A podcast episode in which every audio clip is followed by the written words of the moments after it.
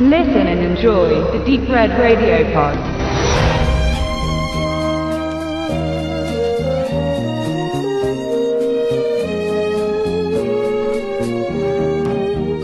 Herzlich willkommen zum zweiten Teil des Teutonen Specials von 1990 bis 2015, sprich heute. Wir wollen uns den, naja, Zehnerjahren, wie man so schön sagt, den Zehnerjahren, den Nullerjahren widmen. Fangen mit 2000 an, wie wir es ja angekündigt haben und äh, das ist eigentlich der einzige große Slasher-Film, der richtig breit im Kino lief und auch einen gewissen Erfolg hatte. Franka Potente noch ein bisschen bekannter gemacht hat, ist Und Anna los. Anna Los, genau. Nicht, war sie da schon mit Jan-Josef Liefers zusammen? ich glaube noch nicht. Ne? Die, hat sich erst, erst später geangelt. Ihre Silly-Karriere kam auch erst später. Also es ist Anatomie, der später auch noch eine mittelprächtige Fortsetzung erhalten sollte. Aber das war halt wirklich das erste Mal, dass man einen Slasher groß ausgewertet hat und es hat eigentlich funktioniert. Fraglich, warum da gar nicht so viele Trittbettfahrer gekommen sind, wie man sich hätte denken können bei einem äh, funktionierenden Produkt War erfolgreich. war damals äh, prominent besetzt mit den jungen Aufstrebenden, noch Benno Fürmann, äh, Der immer noch aufstreben immer ist. aufstehen und jung vor allen Dingen. Äh, noch. Sebastian Blomberg spielt mit, der auch noch in vielen anderen Filmen später bei mir auftauchen wird, immer den etwas komischen Kauz, immer etwas verwirrt. Ich glaube auch Augustin in der Fortsetzung dann war drin, okay. schon wieder. Da ist er. Also spielt ja im äh, Medizinermilieu in, in Heidelberg, wo dann doch so ein bisschen nicht ganz nach dem Eid, äh, den der Arzt da ablegt, was ist das? Der hippokratische Eid, dann doch so ein bisschen ein paar andere Forschungen durchexerziert werden, ist auch zum Teil etwas expliziter. Also alles, wo- wonach man eigentlich äh, sich lange gesehnt hatte im deutschen Kino. Aber, aber trotzdem nur 16, ne? Ja, das war jetzt nichts. Also man ist kein Risiko eingegangen und hat den jetzt hier ab 18 und erwachsen, weil das ist ja eh der Tod für eine, für eine breite Auswertung, vor allen Dingen damals gewesen. Ich kann mich aber erinnern, dass das äh, äh, für einen Skandal gesorgt hat, dass der nicht ab 18 war, weil viele äh, gesagt haben, der Film ist brutaler. Weil du da die Leichen gesehen hast. Äh, War schon nicht mehr. teilweise ziemlich Also, also Das das, kam aber auch mit dieser Gunther von Hagens Welle. Genau. also wie langsam das Skalpell da rein ist und so, das war schon... Das Ding ist natürlich, dass der Film wahrscheinlich aber auch bloß dadurch entstanden ist, äh, weil ähm, die zwei, drei Jahre davor äh, die ersten großen amerikanischen Produktionen in Babelsberg quasi mitgedreht wurden, wie Resident Evil, und man gesehen hat, äh, äh, ähm, das Studio kann sowas stemmen. Also effektmäßig und vor allem Man hat dann Heidelberg am Computer originalgetreu nachgestellt. nachgestellt in Babelsberg. Gleich Resident Evil zumindest drei Jahre später erst war. Echt? Ja, der war 2003. Ha! Echt? Ja. Jetzt hat sich Tobi wieder geoutet, er hat eine Zeitmaschine. Richtig. Oder ich habe einfach äh, ein ganz äh, äh, lückenhaftes Gedächtnis. Liegt aber wahrscheinlich am an dem an dem Star Heißgetränk. Wenn du 2000 nicht Anatomie hast, welchen hast du dann? Ja, ich habe nämlich da Flashback Mörderische Ferien. Das ist ja wieder ein Fernsehfilm, oder? Kam Nein, der kam im Kino. Das war der erste 18er Film, den ich im Kino gesehen habe. Das war doch bestimmt dann, Das aber das 17. war ein Trittbettfrau. Ob das ein Trittbettfahrer ist, fraglich, weil er kam wenige Monate später. Also direkt ein Also David, das ist jetzt auch tief blicken. Du, Das dein, dein erster aber mit 17 18er Film im ist Kino, du gehst aus, als Produktionen. er ist. Also, Ja, ja, ich war seinerzeit riesiger Horrorfilm, riesiger Slasher-Film vor allen Dingen. Gab es da nichts anderes? Nicht Flashback, mörderische Ferien. Es gab nur Scream, ich weiß, was du noch mich getan hast. in der Zeit auf alle Fälle. Also da Düstere jeder Slasher irgendwo, da ich Anatomie eben nicht so übermäßig breit fand, fand ich dafür Flashback dann umso besser. Erstmal ist er ab 18. Er hat also die Freigabe und ist selbst für diese 18er Freigabe noch gekürzt worden. Es gibt ja noch eine ungekürzte Variante, die bis heute nur auf Sky, also damals dieses noch so den Street, oder heißt es glaube ich immer noch, ähm, Sky? Ist das nicht mal Premiere? Premiere das wohl. Premiere hieß es damals und Salt Street war der Sender und die hatten ja damals da noch die Fassung sogar im Fernsehen gebracht, die fürs Kino zu brutal war. Also was im Kino zu brutal ist, kann dann doch manchmal ins Fernsehen. Und hast du diese Fassung gesehen, David? Ich habe sie gesehen, aber sie gibt es leider bis heute weltweit nicht auf DVD und Blu-ray. Und ist sie so viel brutaler? Sie ist unglaublich brutal. Sie ist wirklich Wahnsinn. Also das für einen deutschen Film ist der für, für deutschen Slasher vor allen Dingen so wirklich Also noch zum. Unterschied zur normalen Kinofassung. Also noch eine ganze Ecke weiter. Okay. Also ich sag nur sicher in die besten Teile eines Mannes und solche Sachen. Du meinst in sein Gehirn? Ich hoffe, er ja die Geldbörse. Natürlich, was denn sonst? Nee, aber Darauf ein Tiski. Nee, aber auf alle Fälle, also Flashback, mörderische Ferien fand ich damals großartig. Freude finde ich immer noch sehr, sehr gut und gucke immer noch wirklich gerne. Und deswegen ist das für mich der bessere von den beiden. Mörderische Ferien dachte auch, macht äh, Moritz bleibt treu und verdient noch ein bisschen Geld nebenbei bei einem Experiment, wo er sich ein Jahr später dann in einem Oliver Hirschbügel-Film einschleust und das Experiment artet dann ganz doll böse aus. Ich denke, das ist so einer von den wenigen, die für die Zeit so extrem rausstechen, auch international, hat ja auch ein amerikanisches, sehr spannendes, wenn auch nicht gutes Remake erfahren. Muss Äh, jetzt noch eins, äh, das Stanford-Experiment, was ja auf der, da, darauf beruht das Ganze ja. ne? genau, der ist jetzt nochmal, Aber den, wollen sie ja, den haben sie ja sogar als historischen Film gemacht, ne? Der soll genau, in den genau, 70ern spielen. genau, und so. genau. Da gab es ja schon mal den, den alten, gibt's ja sowieso. Ne? Aber hier hat man das ja alles so ein bisschen verfremdet. Es geht, wie sich zwei Gruppen verhalten. Ne? Die einen die Häftlinge, die anderen die Wärter. Und da wird dann echt schnell ein sehr faschistisches Regime aufgebaut und ähm, ein Strudel von Gewalt, der sich dann ergießt. Justus von Donani, da in einer seiner großen Rollen. Erst ist er so der kleine Kriecher, der im wahren Leben nichts zu sagen hat und dort schwingt er sich dann zum Pseudo-Hitler auf. Ich finde halt sehr spannend, ich weiß nicht, ob einer von euch den gesehen hat, dieses amerikanische Remake, das Experiment, da spielt der Adrian Brody. Adrian Brody quasi Moritz bleibt treu und äh, Forrest, Forrest Whitaker Justus von Donani und das und äh, und dann gibt's ja noch den Olli, äh, Christian Berke, der eingeschleust im Originalexperiment den Cop oder diesen ehemaligen harten Militärtyp, Militär, der alles immer im Griff hat.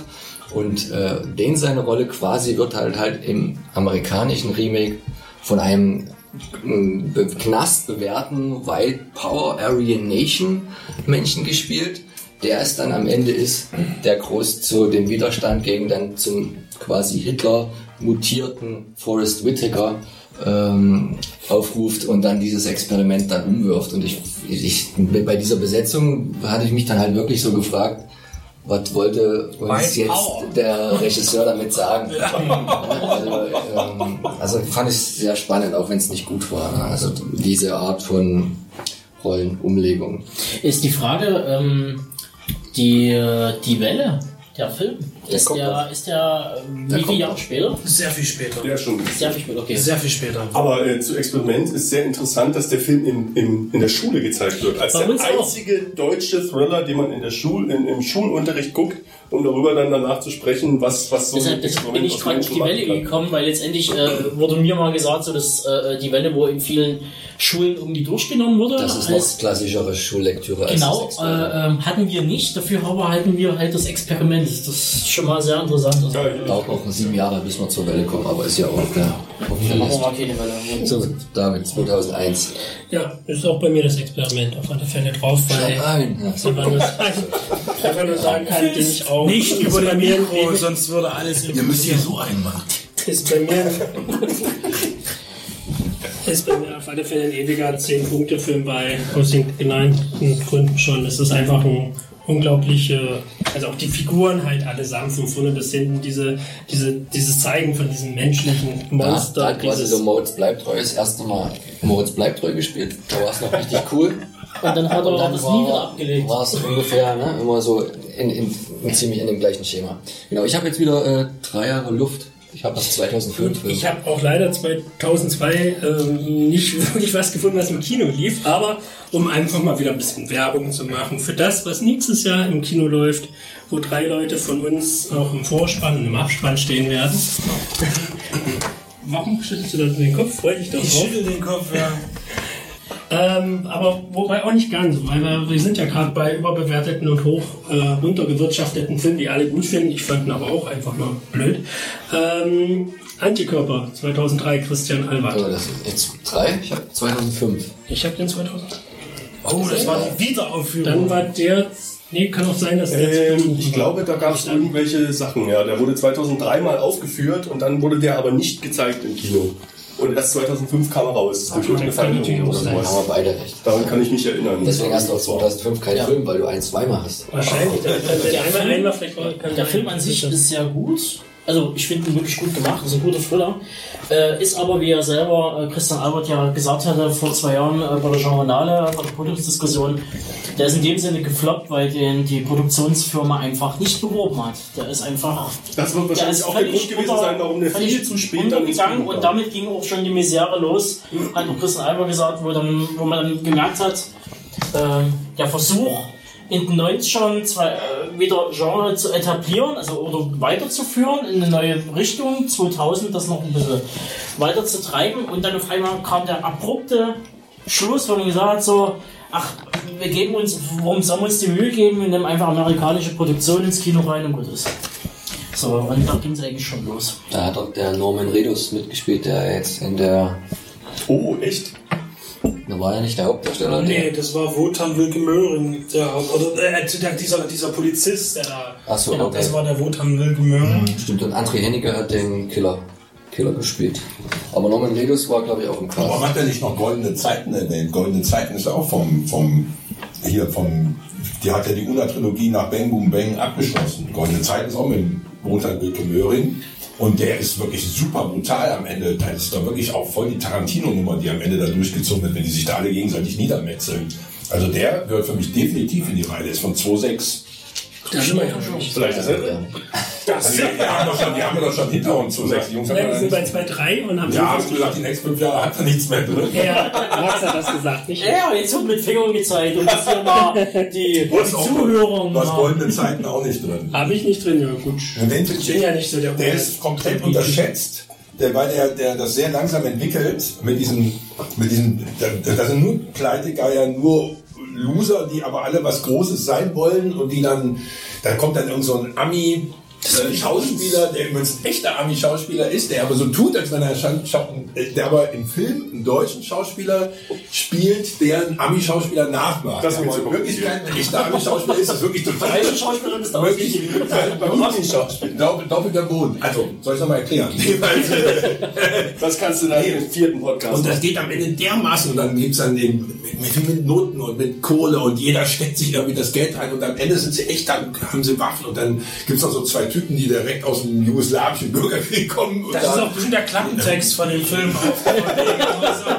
nee, der ist, der ist damals, weil der, weil der, der hat so zwei Ebenen. Das, ist, das hat auch eine gewisse Tragik. Also nicht alle so lustig wie Bang Boom Bang, aber dafür dreimal so brutal. Aber der ist voll genremäßig. Also ich fand den, finde den sehr gut. Ich habe den auch und mag den auch.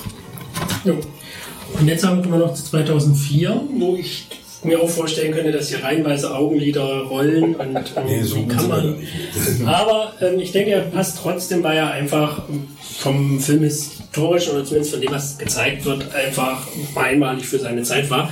Ähm, und zwar Traumschiff Surprise, Periode 1 von Oh Michael ja. Herbig. Oh, da rollen meine Das Augen. ist, das ist Genre vom Allerfeinsten gewesen. Ja, aber wirklich. Das denke ich nämlich auch. Also Warum wurde eigentlich nicht äh, der Schuh des Manitou? Ja, das wundert mich auch. der war 2001, das war eben das Experiment, stimmt, den hatte ich mit drauf, weil Weil ich Komödien ausgeschlossen hatte. Aber wir wollten ja nicht Aber es ist ein ist, ja, also das ist wirklich. Das ist doch hartes Italo-Genre.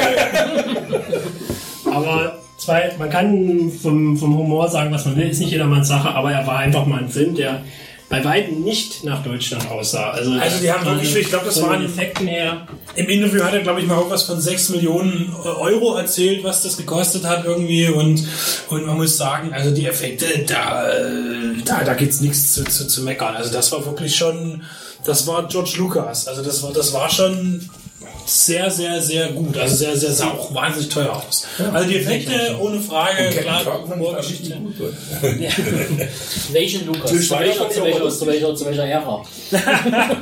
Ja, ja, es war schon dann so die, die, die Anfang 2000er Jahre. Oh, die ganz schlechte. Ja. Aber von Effekten Na, der ist ja auch auf deren Welle geschwommen. Ne? Das kam ja, das war ja zur Star Wars Zeit gerade wieder. Ne? Das war, wo die Das war nach Star 1 bis Wars 2. dann schon wieder. Ja, Aber ja, auf die waren. Ja, darauf ist er gesprungen. Und dann hat alles mögliche nach, gerade eben einfach von den Effekten her muss man, ist der einfach erwähnenswert. 2005 hat man schon gesagt, Antikörper. Ja, äh, 2005, Leute. K Kampfansage, der letzte Schüler. Habt ihr von diesem Film schon mal gehört? Ich hab den nie gesehen. Das ist der absolut geilste Trash-Action-Martial-Arts-Film aus Deutschland. sich vorstellen Ach, ich schäme mich, ich schäme mich, ich schäme mich, ich. Mit Bela B. Ich schäme mich cool im Boden, weil letztendlich ich ich noch in der Vorbereitung äh, mit dem Interview mit Benjamin Munz, weil er ja mit dran beteiligt war an Kampfansage, ähm, war es sein erstes Filmprojekt, glaube ich, mit. Ich hatte mal die DVD. Ich habe die nicht gesehen. Ich hatte sie mal. Ich habe sie wieder raussortiert. weil der Film prinzipiell von Martial Arts her ist der wirklich nicht schlecht. Ich fand die Effekte aber dermaßen Home-Video, dass ich das schon wieder kacke fand. Ja, aber man muss sagen, dieser, dieser Typ, der da, also dieser, dieser Ober, Oberfußtreter ist, der hat doch, glaube ich, dann irgendwie bei RTL noch eine eigene Serie bekommen. Irgendwie Na klar, Mathis Landwehr, ne? als Lasko, ja, ja. genau. Äh, aber ich weiß noch, der ist ultra lang gewesen für einen Film. Der ging zwei Stunden, Ja. ein paar Minuten. Und er wollte so episch sein, hat es aber nicht so wirklich geschafft. Aber auch wieder, es ist dafür, dass es ein Nischenfilm ist und eigentlich wahrscheinlich nur 20 Euro gekostet hat, äh, ist er wirklich ähm, von, von, also sehr viel Action drin. Aber ich habe den erst kürzlich auf einer Blu-ray, in einer Blu-ray-Box gesehen. Äh, Zusammen mit anderen Mathis Landwehr-Filmen. mit irgendwie zwei anderen Filmen noch mit dabei. Und dann dachte ich so, ah, nimmst Da war schon relativ günstig. Also der, Film schon, 99 war aber dann doch zu teuer. ja, ja. der gehört schon in Das die Genresammlung. Weil, weil der hat einfach äh, auf eine gewisse Art geschafft, den Trash Der hieß doch aber so deutsch Kampfansage. Der heißt Kampfansage der letzte Spieler. Ja, genau. Äh, den Trash auf so eine deutsche Art darzustellen, dass du die ganze Zeit nur lachen kannst über diese Ausstattung. Das ist der Oberhammer und dazu halt dann wirklich diese ziemlich guten Choreografien, weil Mathis Landwehr einfach auch ein hervorragender Kämpfer ist. Er hat ja auch in einem Kurzfilm von Christoph Slatnik, Land of Giants, mitgespielt und aktuell drehen die beiden ja wieder zusammen ähm, einen Film, der auf eine Genreart und Weise die, die Flüchtlingsthematik ähm, aufnimmt. War erst vor kurzem Shoot in Berlin. War ziemlich schlechtes Wetter. Ich hoffe, der ist nicht zu sehr ins Wasser gefallen. Ähm, vielleicht was, was er dann selber auf seinem eigenen Festival in den nächsten Jahren dann mal präsentieren kann. Stichwort du beim Lageso mit. Genre Das ist ein nacktes Genre da ist. Also da brauchst du eigentlich gar kein Drehbuch mehr. Darauf warte ich sowieso, dass irgendwann mal ein Flüchtlingsfilm als äh, richtig krasser deutscher, was weiß ich was, Horror oder Thriller oder so dargestellt Der wird. Tatort hat es ja schon gehabt mit, mit, mit Ja, gut, wenn, wenn da Leute verbrennen und so, ja, ja. Ja, äh, der geht aber nach dem alten, äh, der, der Möhring-Film bezog sich aber auf diese, ähm, hier, auf den Tod von den Afrikanern von vor zehn Jahren. Das ist, Ja, aber dennoch, das ja, ist immer noch- egal. Ja, ja, Ja, dann. Also nicht die Flüchtlinge egal, sondern Ich komme gar nicht auf den Namen. Ähm, nee, ich habe noch zwei Sechs noch was. Immer noch. Ähm, und zwar wieder ein Slasher, diesmal aus Österreich, der aber seinerzeit auch sehr, sehr gut angekommen ist. In drei Tagen bist du Den tot. habe ich 2008. Haben wir irgendwie unterschiedliche Nee, IMDbs? vielleicht kann man in, in drei Tagen bist du tot. Moment, Moment. Den Zwei, in den drei Tagen bist du tot ist von 2006 und in drei Tagen bist du tot Teil 2 ist von 2008. Wir haben den in der Sneak gesehen. Ja, den, den, In der 13. 2013. den, den hast du in der Sneak, da war ich noch nicht. Ja. Das war kurz. Auf jeden Fall finde ich den zweiten sogar besser als den ersten, weil der, der zweite nochmal einen Schritt, man kann eigentlich nicht sagen, mehr Qualität bietet. Das ist Quatsch. Der erste ist auch schon super äh, inszeniert. Aber ich fand den zweiten einfach nur besser, weil er wirklich das, das, das Kinoformat noch wählt, was gerade wichtig ist, weil er diese wunderbar zugeschneiten Berglandschaften hat. Richtig, diese dichten Wälder, was atmosphärisch wahnsinnig. Was er dann äh, einige Jahre später ja mit Finn Frontal vom selben ja, Regisseur wieder prinzipiell, ja. Aber der ist ja auch mehr so in die Richtung Back Backwood Slasher eigentlich und der erste Teil ist ja mehr so dieser, dieser College Slasher eigentlich. Richtig, genau. Ja, wobei ich, ich fand ihn auch gut.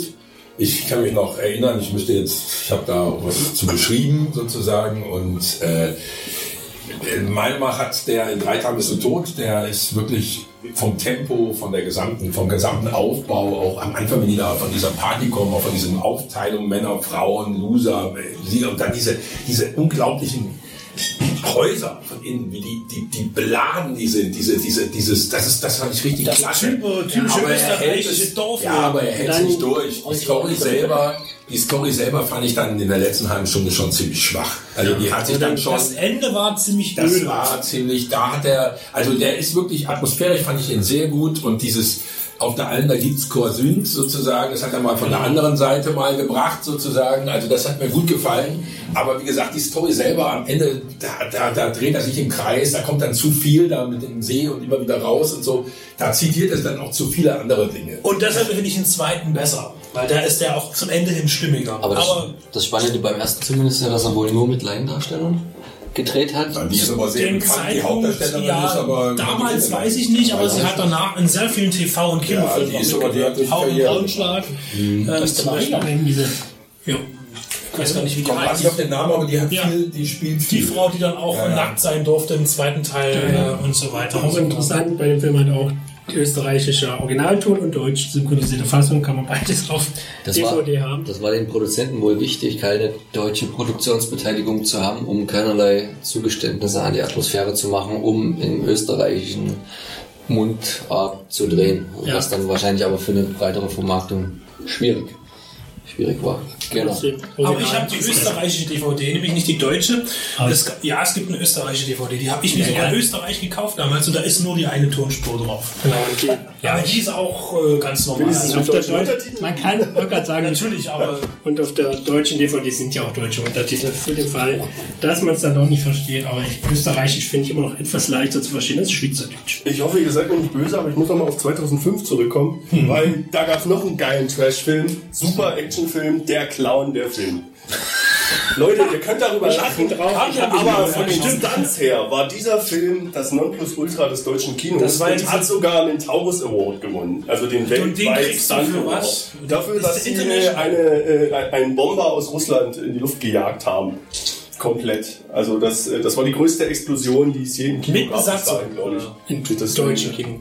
Nee, ich, ich glaube sogar im europäischen. Also es war auf jeden Fall sehr groß. echt? Und- das ist eine Explosion. Also die war auf jeden Fall so Wann kommt- gigantisch und die sah auch gut aus. Wann kommen Starship Troopers raus? 97. 97, weil das Ding ist, äh, äh, äh, Starship Troopers mit dieser großen Massenexplosion, die in diesem Canyon stattfindet, war bis dato die größte äh, äh, oder längste und größte Explosion in der Filmgeschichte. da würde ich jetzt schon wieder gerne intervenieren, nur ganz kurz, und zwar Blown Away äh, mit Daniel Jeff Daniel, nee, mit wem jetzt? Mit, mit dem Sohn von Lloyd Bridges, mit Jeff Bridges. Jeff Bridges, der die größte, der die größte analoge Explosion aller Zeiten Und hatte. den Bruder von Bo. Und, und Tommy Jones mit der größten Analog-Explosion damals, ich weiß gar nicht, der Film war auch Ende 80er oder Anfang 90er, wo die in Boston im Hafen einen kompletten Tanker in die Luft gejagt haben mit, mit drei, über 23 äh, Bomben und mit komplett mit Kerosin aufgefüllt und im Hafen angezündet haben, wo es nachher riesen äh, Forderungen von, von, also äh, von Versicherungen gab, weil durch diese Explosion im Großraum Boston wahnsinnig viele Fensterscheiben zersprungen sind. Und das hat es dann auch nie wieder gegeben. Also ich bilde mir ein, das ist die größte je gezündete. Die auch in einem Dolph Lundgren-Film wurde diese Explosion nochmal verwertet, ein paar Jahre später im Übrigen. Aber das weiß ich, die war äh, Leider so, zählt der Großraum Boston nicht zu Deutschland. leider nicht. Also damals schon, da haben ganz viele Deutsche gewohnt. Damals vor 100 Jahren. Vor 100 Jahren. Deswegen kommen wir dann doch zu Wir können noch 2007. ein paar namibische Filme von 1912. Deswegen kommen wir zu 2007. Was hast du? Hast Nicht, du, äh, hast du auch nicht? Ja, gut, war auch schwierig, gebe ich zu. Gutes Diskussionsstoff. Udo und ich haben den in der Sneak gesehen, waren beide unterschiedlicher Meinung. Kommt nicht oft vor, doch kommt oft vor. Neues, ich habe einfach mal Neues vom Pixar mit draufgeschrieben, weil ich den finde, es ist Komödie und ist halt auch Genre. Aber da hättest du auch wieder den vor- Wichser zuerst erwähnen müssen. Weil der war besser als das neue vom Wichser. Der war nun mal 2004, da hat man schon so einen Haufen. Wie schon gesagt, ich habe Ist ja, doch ich, egal. ich hab ja nur Es ist einen. Film pro Jahr gemacht, das hatte ich dir doch vor. Und Ich da sag mal muss so, ich halt irgendwo die ich Wahl habe finden. Neues vom Mixer damals nicht, ich den mittelprächtig. äh, Ja, ich ich, fand ich bin ja auch ein alter Edgar Wallace-Fan. Aber der hat's einfach, und ich mag ja auch den, wie heißt er? Oliver Kalkofe. Ja, genau, so, das ist alles gut. Aber der war immer wieder der Gag, der am unwahrscheinlichsten war. Der musste dann in zweiter, also der hat immer um die Ecke gedacht, aber jedes Mal um die Ecke gedacht und das um die Ecke gedacht irgendwann sowas von normal war, dass es mir voll auf die Nuss ging. Also es war dann immer, immer das Gegenteil von dem, was man erwarten durfte, aber das war dann hinterher eben doch genau das, was man immer erwartet hat. Da bin ich wieder bei dem amerikanischen äh, Schauspieler, der einen Deutschen spielt hat, der eigentlich amerikanisch ist. Also so ähnlich. Also ich, na, ich fand ihn dafür wirklich gut. Also ich habe An gelacht, fand vorbeigegangen. Inszenatorisch Ich bin kein Kalk. großartige Explosion. Ich habe diesen Zeichentrickfilm nicht gesehen. Du meinst Leider wird es keinen dritten Teil geben. Naja, Herzlichen Herrschaft von Kalkofe. Du hast ja nicht Ist er gestorben? Nein.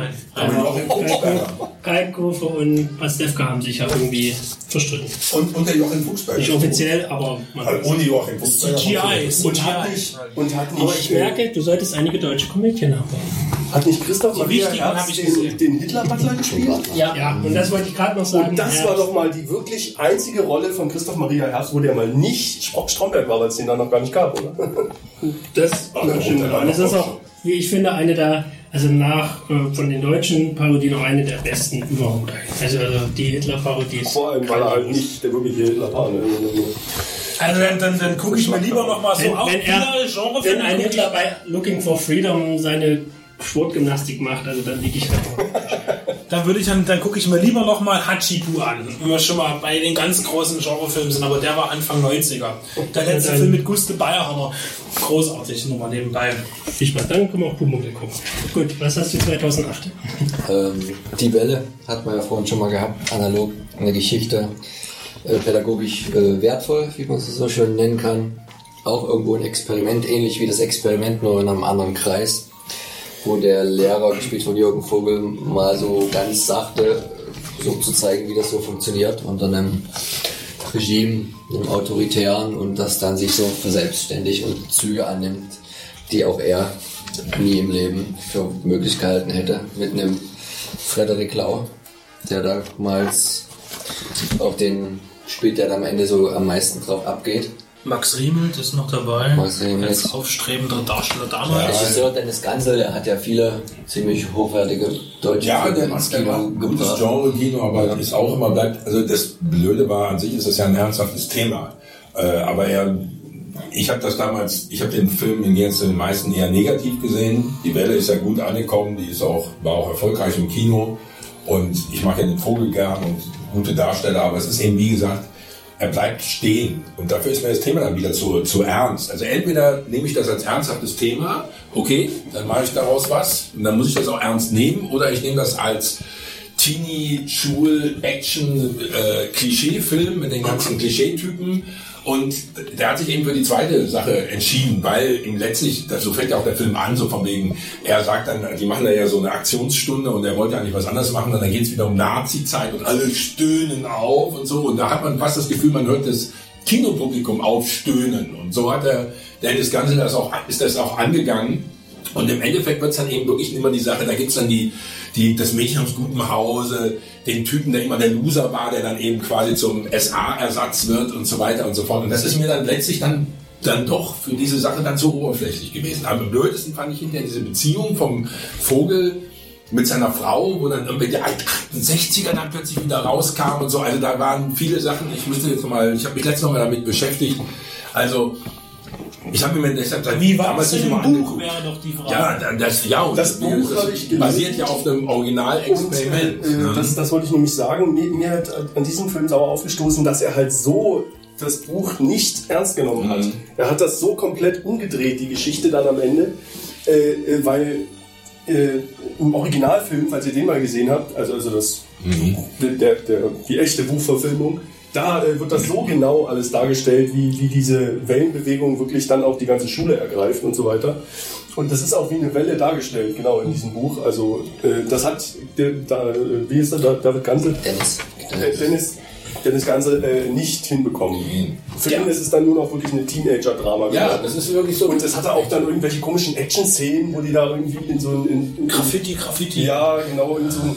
Das, Ja, das war so Mainstream, das hat mich echt gestört. Auch der, der Vogel selber, der wird, einiges der wird plötzlich so inkonsequent, der wird plötzlich so inkonsequent. Also das ist, das ist schon so, so dann verführt von seiner eigenen Macht, die er plötzlich hat und was ich was, der ja im, Original, glaube ich, eher eine stabilere Figur ist, wo die anderen sich dran stehen. Das sind alles so Dinge, wo du eben merkst, da ging es dann doch letztlich mehr ums Action-Klischee und darum, dass man das Publikum doch nicht zu sehr mit der Dritten Reich-Thematik konfrontieren wollte. Die erste Verfilmung war aber keine deutsche, ne? Das Nee, war doch das war eine englische oder amerikanische. Das ist ja auch ein amerikanisches Experiment. Ist ja auch, genau, ist ein, äh, ja, ein amerikanisches Buch, ja. Von wann war der? Die, die Welle oder Ja. das Buch? 2.8.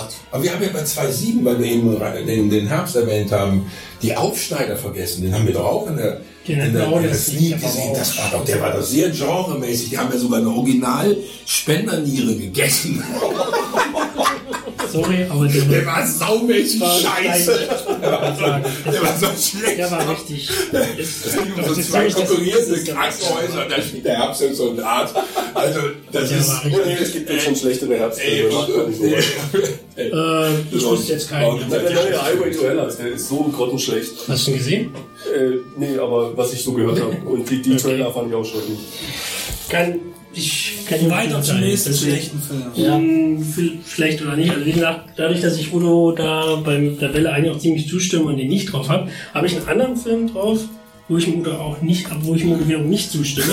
weil ich weiß, er mag ihn nicht und du hast ihn nicht auf deiner Liste, weil er in deine Regeln nicht reinpasst. Aber ich fand ihn super. äh, Der Bader-Meinhof-Komplex von Uli Edel. Ein Ja. großes Streitthema zwischen Udo und mir. äh, Und ich mich jetzt an Udo mal anschließen, weil das war, das ist ein Klischee-Theater, was da äh, abge, abgespielt wurde. Äh, ähm, das, Und der Hubschrauber, der um das Gefängnis rumfliegt, den gab es zu dem Zeitpunkt noch gar nicht. Das war, der ist erst zehn Jahre später gebaut worden. Solche Regiefehler kann man einfach nicht machen. Wenn den, in den 70er Jahren ein Hubschrauber aus den 90ern rumfliegt. Ja, man kann ihm denselben Vorwurf machen. Man kann denselben Vorwurf machen wie eben aus dem ganzen Film. Es wird eine sehr ernsthafte Thematik. Wenn die Leute Der Hubschrauber der Thematik echt. abheben würden, wenn die bewusst sagen würden, wir machen daraus jetzt eine Glosse, wir machen daraus eine satirische, weiß ich was, überzogene Sache, habe ich gar kein Problem mit. Man muss das nicht so ernst nehmen, man kann das durchaus auch anders angehen. Aber auf der einen Seite so einen pseudorealen Hintergrund beschwören, und das war auch beim Gansel so, und dann dann doch irgendwie nur in diese Klischeetöpfe von die Typen, die Typen, die Typen, Ich- also nicht so ich- unnötig. ich Da hab musst halt- ich hab- ich hab halt damals- ich habe halt damals die, die, die, ich habe damals leider nicht das Schriftwerk Mhm. äh, gesichtet, äh, was von aus der irgendwie zugrunde lag für den Bader-Meinhof-Komplex. Ob das ähnlich äh, reißerisch geschrieben war oder äh, ob die das einfach nur so inszeniert haben. Also das ist Hat da auch Bernd Eichinger das Drehbuch bestimmt geschrieben, oder? Ja, ja, ja, da sehr er ist ja eigentlich sehr faktenbasiert, gerade beim Untergang hat er es ja auch genau schematisch gemacht, aber bei dem Film weiß ich das gar nicht, aber scheinbar eben nicht. So. Ja, ich würde den jetzt auch nicht so als Genrefilm. Also, also es ist, es ist so, also wenn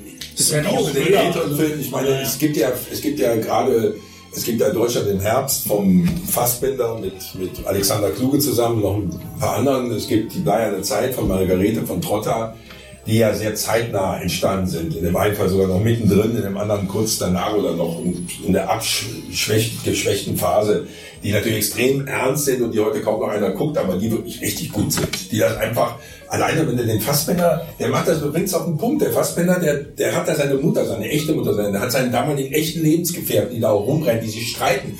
Und wie die da diskutieren. Die diskutieren, das ist eigentlich nur ein Film, die diskutieren. Die Mutter ist der Meinung, da muss man durchgreifen, die Gesetze eher, die einen sagen hier, das ist alles nur, das sind nicht die, die, die, die, die das wird von den Staaten nur so behauptet. Das ist eigentlich im Grunde dieselbe Thematik, die wir heute haben hier mit, ich sag mal, Pegida und so. Das wird da so auf den Punkt gebracht. Und ich, ich sag mal so blöd, ich war damals eben schon dabei.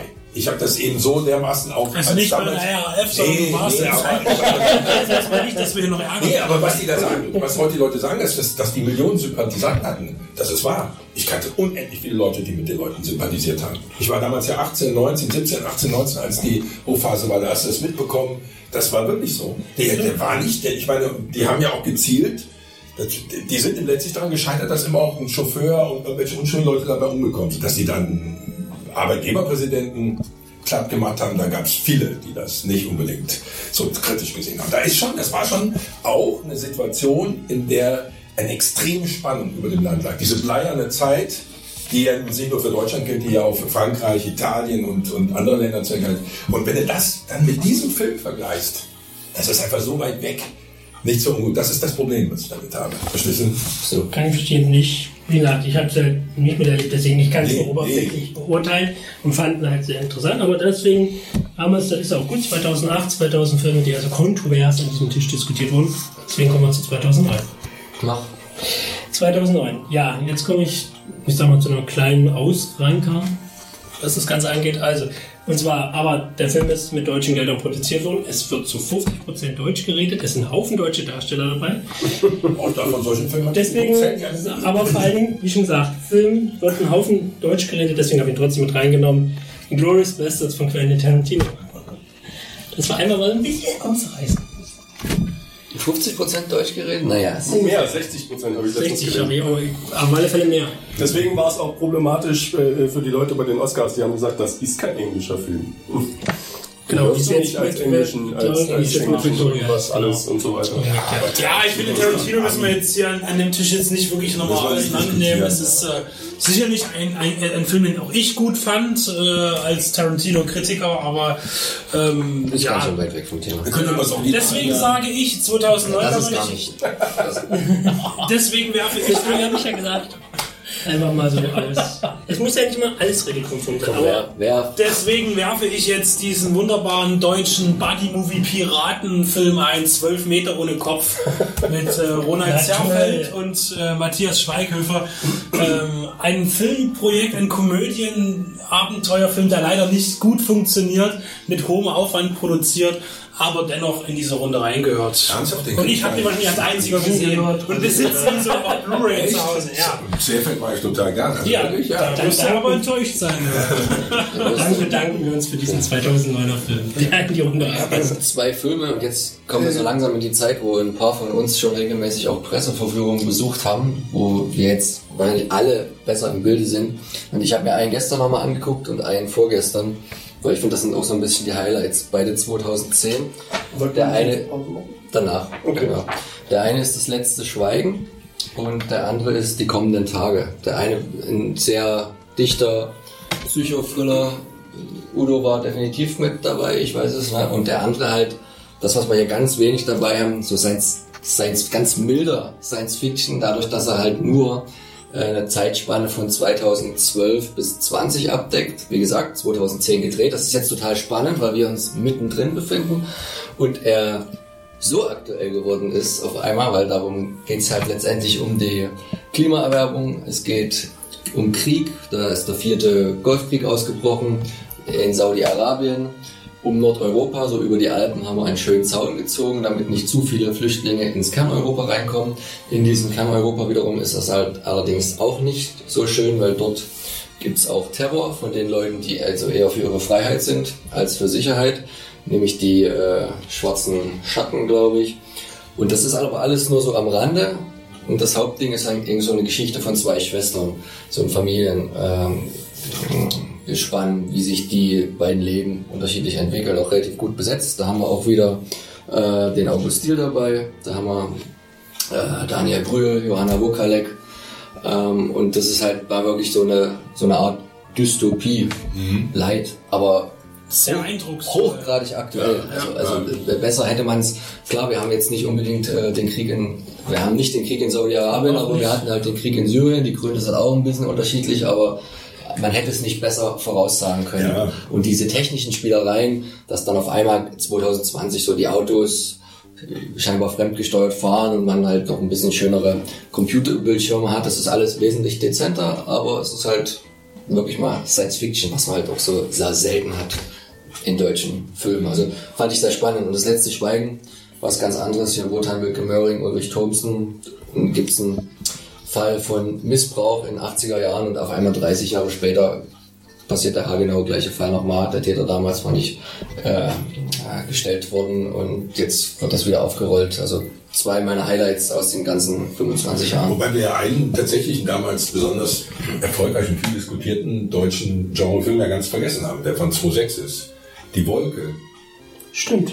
Die Wolke, das war jetzt nochmal mir gerade eingefallen, weil du das jetzt noch gesagt hast. Das war ja wirklich ein, ich sag mal, ich fand den Film für mich, ich mag ihn nicht besonders. Er ist ja, er ist in der letzten halben Stunde ist er wirklich gut. Äh, sonst hat er sehr viel, hm, Aber er ist genauso wie das Buch. Wenn Ja, du das Buch ja. gelesen hast, das ist Aber- eins zu eins Ja, äh, aber übernommen. er Und das ist fand ich auch eigentlich wirklich ein klassischer Genrefilm. Also so wie die Amis ihn auch machen. Ich meine, und, und teilweise ist er auch im Kino, deswegen Ja, Ja, da war der im Kino. Ja, ja, Der war im Kino und der war auch wirklich erfolgreich. Deswegen wundert mich jetzt ein bisschen. Also das möchte ich jetzt einfach nochmal abschließend vielleicht dann für die Nullerjahre erwähnen. Auch als Ich habe aber waren. in den Nullerjahren einen, den ich sogar ziemlich, ziemlich wichtig finde jetzt persönlich. Ähm, Rambock von Marvin Crane. Ich habe den wieder rausgenommen, weil der geht ganze 55 Minuten. Das ist für mich noch ein Kurzfilm. Ja, im ich nicht. oder? Ja, aber Nein, eigentlich ist es ja für das kleine Fernsehspiel konzipiert Ach so. gewesen. Deshalb, ähm, Wobei das kleine Fernsehspiel ja auch Filme ins Kino bringt. Richtig, aber- genau. lief auch im Kino. ja, aber ich, ich denke, mit 55 Audio. Minuten ist Ist Eigentlich du hast noch andere Kriterien zugrunde gelegt. Auf Kinolänge sind es 58 Minuten. Ja, ja. Also ich kenne nur Rambo. Rambo hat schon gehört. Also Rambock, Rambock Lambock. weil ist Oder Lambok. kleines Fer ja, es ist fürs kleine Fernsehspiel produziert, aber es ist halt einer der Zombie-Filme aus Deutschland, die auch gerade zu dieser Welle halt sehr gut angekommen sind und der auch wirklich von der ganzen Erzählweise sehr interessant gemacht ist. Von dem Österreicher gedreht. Von dem überwiegend, äh, ja, äh, Hauptdarsteller ist auch Österreicher. von Das daher- ist auch, aber der ist halt auf Deutsch die aber von alleine, die du siehst. Ne? Die gucken dir mal an, Udo, ich denke, der wird dir auch gefallen. Äh, Was ich noch 2009 hätte, äh, Schwerkraft. Habt den jemand von euch gesehen? Jürgen Vogel als Bankräuber? Doch. Den würde ich schon als, als einen recht guten Genrefilm des, der letzten Oh, ich drei Jahre nicht, bezeichnen. ich. Also, ich habe ihn leider noch nicht gesehen. Ich habe ihn schon seit bestimmt zwei Jahren in meiner Amazon-Liste drin oder so.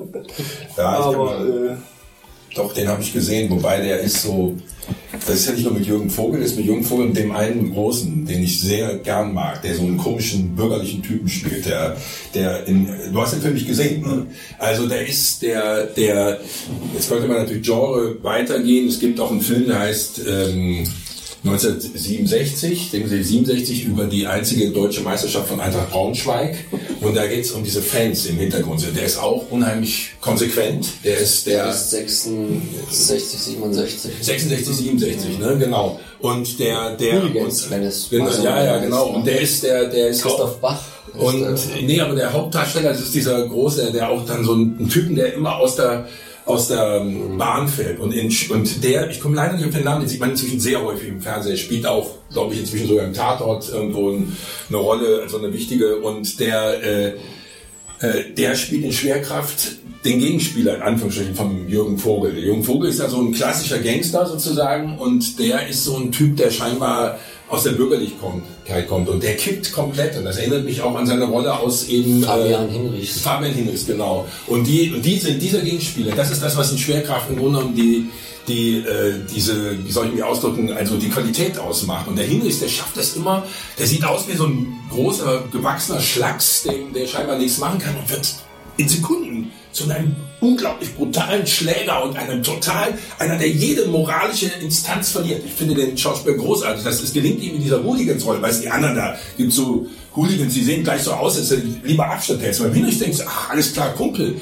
Und er ist viel schlimmer als die. Und das ist auch das, was in Schwerkraft so interessant ist. Und der Jürgen Vogel, das spielt ja oft diese Leute, der ist immer so Gangster, immer so ein bisschen harter Typ, eben einer, dem man zutraut. Der ist letztlich aber, der, der ist viel harmloser als der. Das ist das, was auch in Schwerkraft so ein bisschen so die, die entscheidende Komponente ist. werde ich zeitnah nachholen. Da haben wir doch einen, noch einen guten Abschluss gefunden mit einem, mit einem guten Film für dieses Jahrzehnt. Die nächsten fünf Jahre dann im nächsten Pod.